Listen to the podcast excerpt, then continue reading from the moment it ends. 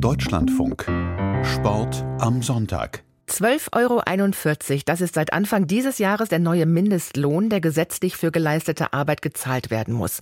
Der Deutsche Fußballbund und der Deutsche Olympische Sportbund haben jedoch in Schreiben an ihre Mitgliedsverbände klargemacht, dass dieser Mindestlohn nicht für Vertragssportler im Amateursport gelte. Immerhin, DFB und DOSB haben die Mindestvergütung im Sport angehoben. Warum damit jedoch keine endgültige Rechtssicherheit für die Vereine einhergeht, erklärt Thorsten Poppe. Wer bei einem Fußball- oder Sportverein einen Vertrag unterschreibt, gilt als sogenannter Vertragssportler und nicht mehr als reiner Amateur. Egal in welcher Liga. Theoretisch können solche Verträge auch in der Kreisliga geschlossen werden. Für Vertragssportler ist bisher eine Mindestvergütung von 250 Euro vorgesehen gewesen. Ab Februar 2024 sind es unter dem Dach des Deutschen Fußballbundes und des Deutschen Olympischen Sportbundes sogar 350 Euro. Ob aber für dieses Vertragsverhältnis nicht auch der gesetzliche Mindestlohn zugrunde gelegt werden müsste, das ist schon seit seiner Einführung 2015 Gegenstand intensiver Diskussionen. Allein was als Arbeit im Sportverein überhaupt bewertet wird, ist bis heute rechtlich nicht eindeutig geklärt. Fakt ist, es gibt ja viele ungeklärte Fragen. Ist also Training beispielsweise Arbeitszeit? Was ist mit den Fahrten zu Auswärtsspielen, manchmal mehrere Stunden im Bus? Ist das Arbeitszeit? Oder sind es tatsächlich die 90 Minuten auf dem Platz, wenn es um das Fußballspiel geht? So André Hahn, er ist sportpolitischer Sprecher der Linken. Die Partei hatte sich lange für die Einführung eines Mindestlohns in Deutschland eingesetzt. Insofern glaube ich, und das sagen mir auch Vereine, dieses Signal bekomme ich, dass dann das nicht nur an die Substanz gehen würde, da würden einige Vereine pleite gehen, wenn sie tatsächlich den Mindestlohn zahlen müssten. Für DFB und DOSB ist jedenfalls klar, dass Vertragssportler nicht unter den Arbeitnehmerbegriff fallen. Die Sportverbände richten sich dabei nach einer Empfehlung des Bundesministeriums für Arbeit und Soziales.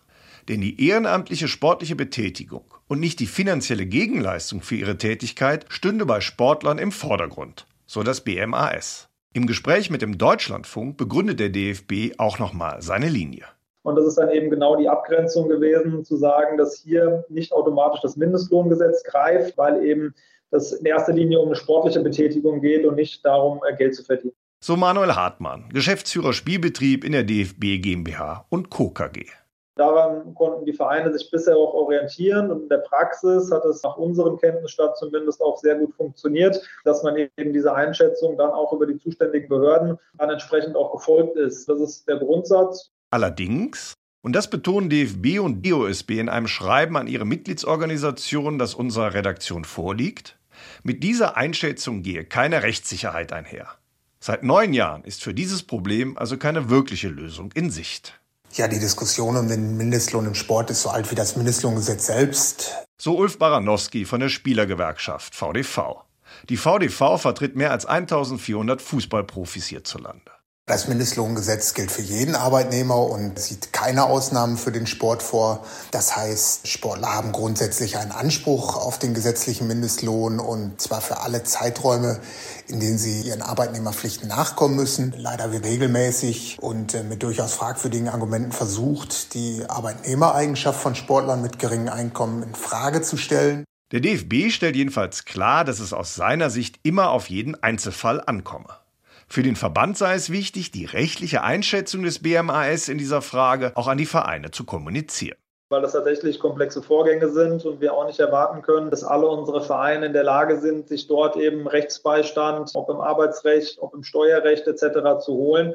Umso wichtiger ist es für uns als Fußball, dort Regelungen zu finden, Abstimmungen zu treffen im Sinne unserer Vereine. Letztendlich sind und bleiben aber die Sportvereine, was die Anwendung des Mindestlohns angeht, selbst in der Pflicht.